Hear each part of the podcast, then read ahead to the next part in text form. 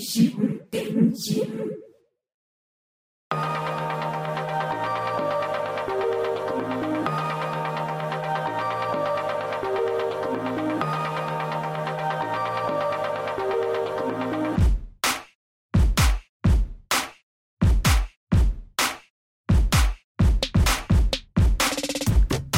こんにちは。ポッドキャスト維新伝心第5回後半配信です。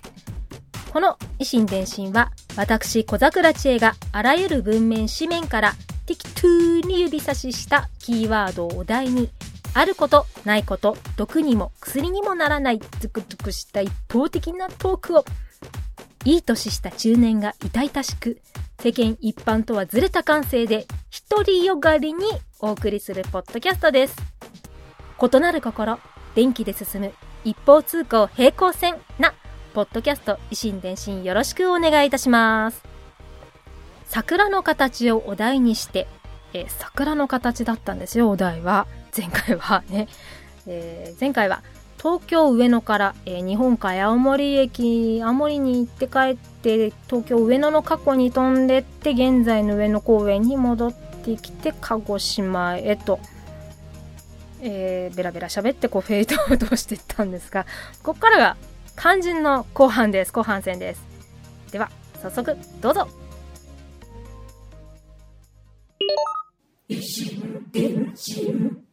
まあ、ツッコミどころ満載な西郷さんの銅像ですが、そうですよ、もう、銅像じゃなくってオブジェ。桜のオブジェ。ね。さ、やっと本題のお題ですよ。まあ、あの、場所の解説はここら辺までにしといて、まあ、あとはググっていただければトリプラ、トトリビアはいくらでも出てきますから、もうワンコと戯れようとしている場合じゃないですよ。ね。えー桜の形で私が真っ先に思い出したのは上野にある上野の森桜テラスというビルの3階に設置されています先ほどから散々散々ご説明していますが、まあ、フロアには飲食店が何軒か入ってまして上野駅側にベランダのようなテラスがありますでそこに例の桜の形のオブジェが鎮座してるんですね。もうこの桜のオブジェどんなものかと言いますともう私のインスタグラムを見てもうあんまり素敵なんで写真撮ってインスタグラムに上げたので見てかな私の小桜知恵のあのインスタグラム2015年4月25日と26日分を見れば一目瞭然です。小桜さんポッドキャスト。これポッドキャストですよ。言葉で伝えよう。うーんこの素晴らしさは伝わるかしらね。うんねまあ大きさは結構小さいです。バスケットボールぐらいかな。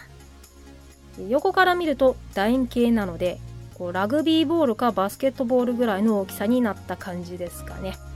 えー素材は鉄銀メッキ加工、まあ、塊ではなくワイヤーフレームっていうのかな。中は空洞だけど輪郭だけを形取ったというかこうまバスケットボールの線バスバレーボールとかもあるけどこう線あるじゃないですかボールの。あの線の部分だけをこう1センチ角ぐらいの鉄で骨組みで立体になったみたいな。線の部分はこうただすっと直線的にねその貼られているわけではなくてこうねじれが入ってより光に反射した感じが美しいんです。肝心な、まあ、どこら辺が桜なのかというとラグビーボールみたいな楕円形の両端。先端がすぼまってますよね。あの部分をこうスパーッとちょっとあのー両端3 5センチぐらい切ったの断面の部分ですね。それかそこがあの断面の部分が桜の形に見えるようにうまいことこうねじれさせながら流線的なワイヤーフレームが形成されるというこう桜なのにモダンスタイリッシュで可愛いしかっこいいし見る角度によって360度表情が違う。伝わってますかね？あの最初私が目にした時はこう横の楕円形に見える角度で見たんですよ。こうフラワーをプラプラしていてあのププラプラしててこうこうこれなんだとこう見つけてこう真横から近づいていってこうだんだんとこう正面に方にこう視線を動かしてってラグビーボールのこのとんがった先端部分に当たる正面側を見て今まで川のようにこう流れていた平行なあの鉄の線から桜の形が現れた時に桜になってるとこう、気がついた時の感動ったら、もう見て、私のインスタグラムを。ここ、伝わった気がしない。こう、いろいろ語ってるんだけど、こう、もう私の記憶とこう、ボキャブラリーのなさは、あなたの想像力で埋めていただければと思います。で、ですよ。まあ、言うても私もこう、インスタグラムに写真を上げた2015年に見たきりで、こう、今回のお題で改めて調べようとググっても、あんまりこう、情報が得られず、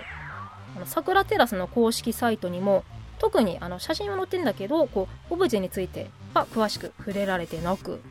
桜テラスの設計と施工が有名なあの大会社竹中工務店さんだというのは分かったのでなんと直接竹中工務店さんに問い合わせてみました。メールで。大会社だけありますね。さすが有名な。有名大会社だけありますね。ちゃんとこう竹中工務店さんの公式サイトにお問い合わせフォームがあったので恐る恐るあの桜のオブジェはどなたの作品ですかと書き込みをしてみましたところ。回答が来ました。そうですね。もう問い合わせて数時間後で回答が来たのでもうちゃんと対応の方がね対応メール対応の方がいらっしゃるんでしょうね。工務店工務店さんに問い合わせってこう普通は建物自体のこととか設計についての問い合わせばかりでしょうにね。こう自社が建てた建物に設置されてるとはいえアート作品とはこう直接関係なさそうとは思いますが、まあ、そこは有名大会社竹中工務店さん。作家さんはちゃんと把握しておられました。しかも回答メールが来た時点で作家さんになんか変なおばちゃんから桜のオブジェについて聞かれてるよとこうすでに伝え伝えていただいた上で。両萩原さんという作家さんが作られたと教えていただきました。この場を借りて竹中工務店さんありがとうございます。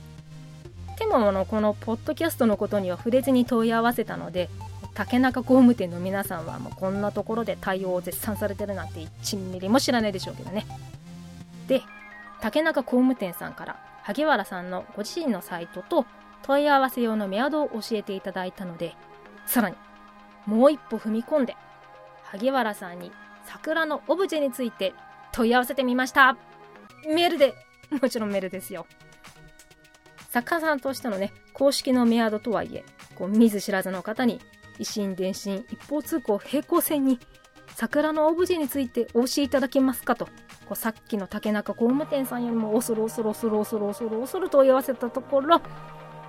回答いただきました。あーパチパチパチ萩原さんなんていい人。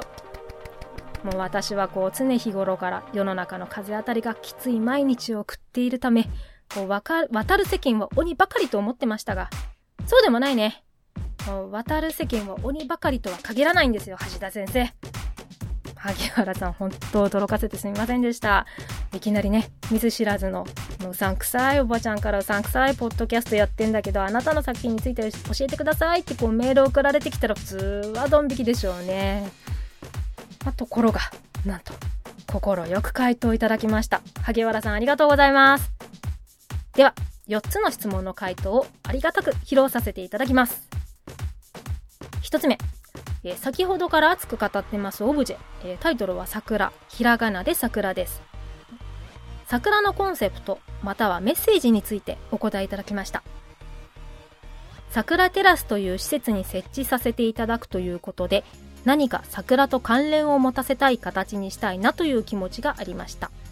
何点かデザイン案を作成し竹中工務店の方やビルオーナーの方と相談を重ねた結果現在の桜の花を2つ向かい合わせた形になりました。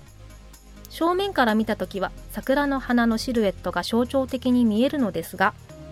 見る角度を変えると同じ作品とは思えないような表情の変化が現れると思います。そそうなんですよ。まさにその通りっていうかあの私まんまと思惑通りの反応をしてしまいましたね。してやったり感を勝手に感じてます。なんか悔しいなでもでもそれがいいみたいな。そして2つ目の質問です。桜の上野の森桜テラスへの設置経緯について。竹中工務店の方からビルオーナー様へ記念品のようなものを贈りたいと依頼があったのでお受けしました。現在美大受験予備校の講師をしながらの制作活動ですが、作品制作の依頼は随時受け付けております。ビルオーナーさんは、あの竹中工務店さんから記念品をもらってしまうほどの大物なんでしょうかね。記念品ってもね、こうタオルとかボールペンとかローチじゃないですよ。とかそういうのは粗品って言いますよね。まあちょっと妄想しちゃいますよね。こう、ビル建てたおまけにちょいと作らせとくわ、みたいな軽いノリかもしれないし、こう制作費という名の帳簿に表向き書かれた黒い動きうんぬんかんぬんかもしれないし ダメダメ。2時間サスペンスの見過ぎね。見過ぎですよ。このままだとこう2時間サスペンスの冒頭で、ね、さあの桜のオブジェの横で頭から血流している第一被害者になってしまう。ねこのこのままだとね私が。ね。2時間サスペンスダメダメ絶対。まあまあくくだらない妄想はさておき。あの萩原さん。美大受験予備校の講師のお仕事もされているそうで、えー、今まさに絶賛夏季講習を終了してかな。学生さんたちの夏休みもぼちぼち終わりちょっと一息つけるかなと思いきや2学期の準備冬の受験シーズンを前にお忙しいかと思われます。うん私はまあこうその昔、若かりし頃こう美大受験の予備校にちらっちらっと通っていた時期がありまして言うてもねこの有名な美術大学とかなんかもうそれ多すぎて全く視野に入れてないレベルで、こうなんとなくふわーっとこう美術学部っぽい学部がある、かなり底辺に存在する某短大受験をするにあたって、こうね、受験のね、右も左もわからない状態なので、まあ、とりあえず通わせてもらったみたいな。まあ、あの、某代々木ゼミナールなんですけどね、そこ美術もやってんですよ。あの、なので、こう、美術系の予備校の雰囲気は、まあ、なんとなくわかります。あの現役からねうん十年なのでねいろいろ当時のこと思い出しちゃってね高校生はちょっともう恥ずかしいやろ辛いやろ辛いやろ恥ずかしいやろあこう、うん、多感な時期のこう自分を思い出し始めたらちょっといろいろと、ね、再起不能になってしまうので気を取り直して次の質問に行ってみましょう、え、さてさてさてさて、萩原さんの個人のサイトを拝見するとこう今まで作られた作品が掲載されておりましてこう今絶賛ご紹介してます上野の森桜テラスの他にこう同じく上野で御徒町にあります MOT ビルという建物のエントランスとこう茨城県の砦というところにあります屋外展示場ストリートアートステージに萩原さんの作品が設置されてるみたいなんですね。まあ、その他にも見に行ける作品設置場所はありますかと聞いてみました屋外設置作品について。お調べいただいた通り MOT ビルの8桜テラスの桜鳥でストリートアートステージの作品が現在屋外展示されています。ただあの鳥でストリートアートステージの作品については3年間の砦駅前での展示後各作品をリング上につなぎ公園などへ再設置されますので現在は砦駅前には私の作品はありません。おそらくかっこ確かではないのですがかっこ閉じ砦市の夢見の公園内にリング状になった状態で設置されていると思います。だそうですので今のところは萩原さんのサイトに載っている作品のみだそうです。お近くに行く機会があればぜひぜひ他の作品も鑑賞したいところですよね。御徒町は行く機会ありそうだけど、茨城はどうかな？行く機会あるかしら？そういえば、友達が茨城に住んでたかな？まあ、ちょっと今度聞いてみますわ。えー、鳥弟子。鳥弟子アートに積極的ですね。いいですよね。こうちゃんとこう展示物も定期的に入れ替えて、こうその後の街の一部になっていくのがいいですよね。こう自然と作品たちが日常風景に入り込めて、作る側もね、やりがいありそうだし、この取り組みはかっこいいんじゃないですかね。鳥弟子。なんか鳥弟子を友達みたいに言ってますが。まあ、調べればこの他の地域でも似たような取り組みはあるんでしょうかね。の今じゃこうネットで公開すれば大概のアート作品のこう作り手がなんとなくでもこう発信できるじゃないですか。いろんな見てもらえるじゃないですか。このポッドキャストしっかり。これは聞くんですけど。いいねとかこう再生回数とかの数をねいかに上げるかはまあ置いといて、この、こういうオブジェとかもこう360度カメラとか使ってね、あの Google Earth の映像みたいにキュルキュルっとカーソルで回して鑑賞できたりするのもありだと思います。で展示展示場に見に行きたくても行けない人たちにもね遠い人や動けない人たちにもこう何かしら伝えることはできると思うしでもこうネット発信が個人で気軽にできても作ってる人たちの中にはこうできれば作ることに集中したいなってタイプもたくさんいるんじゃないかなって思うんですね。あのなのでこう美大、ね、学校だけじゃなくって地域レベルで展示をサポートしてくれるのってこうすごいないいなって思います。アート作品ってこう不景気だと社会的にもね真っ先に削られる部分なのでこう広告費とかね宣伝とかねこうジャンル問わず作る人たちが作る気満々になれる場所が増えるといいなって思ってますちょっと真面目なところで。さて最後の質問です。今後のご予定についてです。今後の創作展示の予定。兼業ですのでなかなか思うように制作時間が取れませんが下北沢のアナンダという美容院で8月下旬から2ヶ月間作品を展示させていただく予定なので現在そのための小作品を制作中です。作品を見に来ていただいた方は美容院の施術が半額になるそうなのでぜひよろしくお願いします。綴りは ANANDA アナンダですね。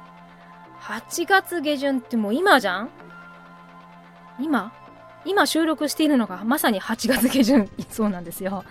えー、今頃はね、こう、夏季講習と展示の準備が揃って大詰めで、大忙しいでしょうかね。夏バテされてないといいのですが、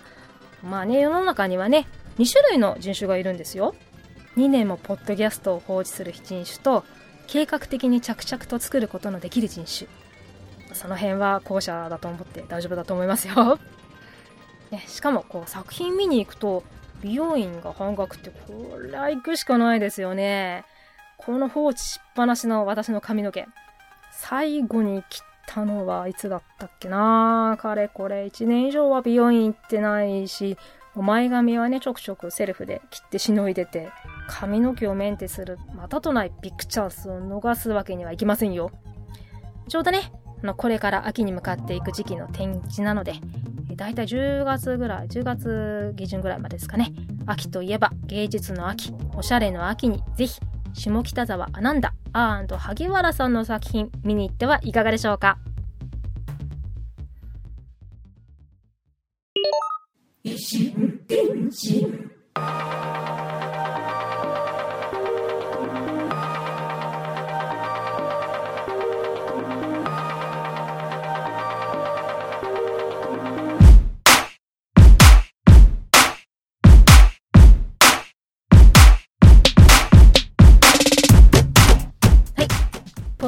ト維新伝心第5回目後半のエンディングです。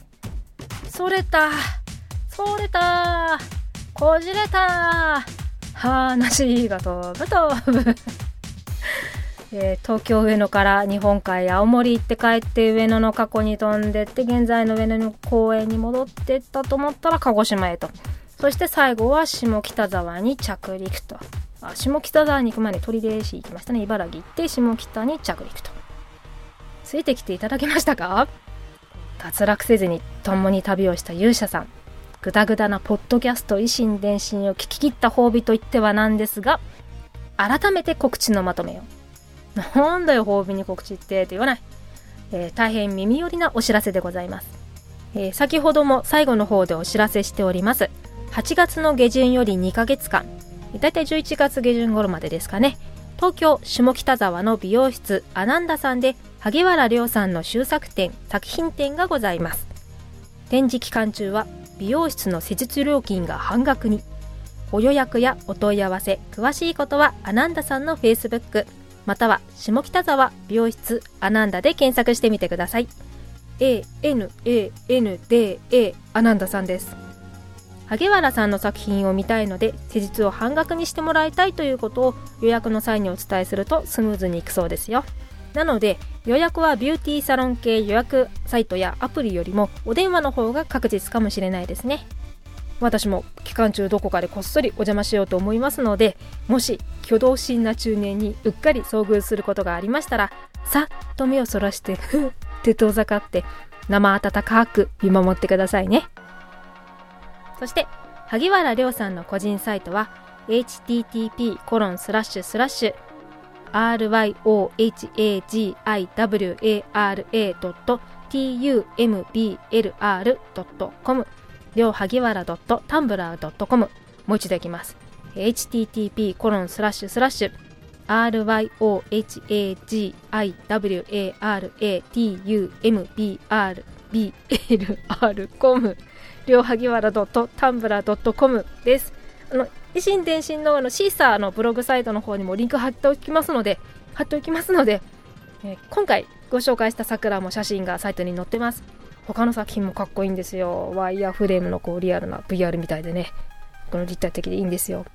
まあ、の屋外に展示されている作品も載ってますので、えチェックしてお近くに立ち寄られる機会がございましたら、ぜひぜひ実際の作品も鑑賞してみてください。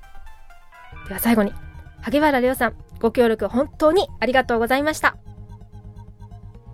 ではでは、えー指差しで次回のお題を決めます。じゃん !2017 年の夏はここから指差ししなくては終われません。トランスフォーマー最後の騎士王の映画パンフレットです。パラパラパラパラ、パラパラ、チャチャチャン。えー、かの昔、第3回目のお題を決めた時は、シリーズ前作のトランスフォーマーロストエイジのパンフレットから指差しでした。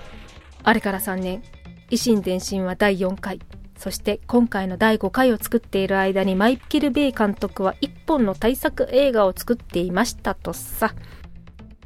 マイケル・ベイ監督もとい、ベイアンがトランスフォーマー新作を公開するなら私も指差ししなくてはと。ベイアンと3年前からの私の一方的な因縁を果たすべく、今ここにパンフレットを開きます。いやー というかね、実は白状してしまいますと、映画自体はね、まだ見てないんですよ。近くの映画館でパンフレットだけ去って買ったんですよ。この指差しのために。えもう公開されてからこうちょっとまだ見に行けないなーって思ったら2週間ぐらいしたらすぐホームカミングと美しくぶっ飛ばしちゃうアマゾネス女王様が来ちゃったもんだから 3D で上映するところがあっという間になくなっちゃってもう全然もう占拠されちゃってて。で今じゃ都内でもほとんど 2D しかやってなくてね。しかもこう1日1回朝とか昼とかに上映。夏休みですよまだ。世の中は。できれば 3D で見たいんですけどね。このパンフを見ながらこうレンタル待ちになっちゃうのかな。2D でもいいかな。でもねせっかくだからね。ってこうパラパラ見るんですけどう？ーん。てかさ、えーそういや今年これからこう最後の時代的なのやりますよね。やるよね年末に。なんかこの間からやってるこう海賊カリビアンさんの映画もこうサブタイトル最後の海賊だったようなね。今年は最後のってつけるのが流行りなのかしらってぐらい、どこもかしくも最後のだらけじゃん。きっとまだ続くくせにってこう突っ込みたくなるんだ。私だけじゃないはず。あ、思いっきり見開き写真の指さしちゃった。もっぺんいきます。もうブツブツ言いながら、ブツブツ言いながら、パラパラパラパラ、パラパラパラパラパラ、にゃああ。ーこ、固有名詞だけど、この単語は多分、大丈夫だよね。あー、これ見てから言いたいな見てから、見てからこのお題で喋るべきかなまあ別に考えてもいいのかなです。今はこのリアクションだけお聞きいただき、次回のキーワードは聞いてからのお楽しみということで、ダジャレで締めたいと思います。桜の形。桜のかまいたち。桜の形。桜の形。桜のかまいたち。桜の形。桜のかまいたち。キースパパパパパ切られによご注意よ。ではまた次回、小桜知恵でした。